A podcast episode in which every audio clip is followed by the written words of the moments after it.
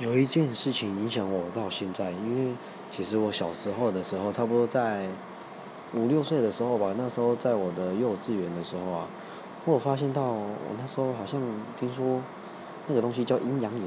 那时候其实我小时候有看过有一个鬼在我跟在我老爸的后面，对，是从从那次之后啊，我到现在还是非常怕黑。我觉得，因为我的观念就是一直跟我讲说。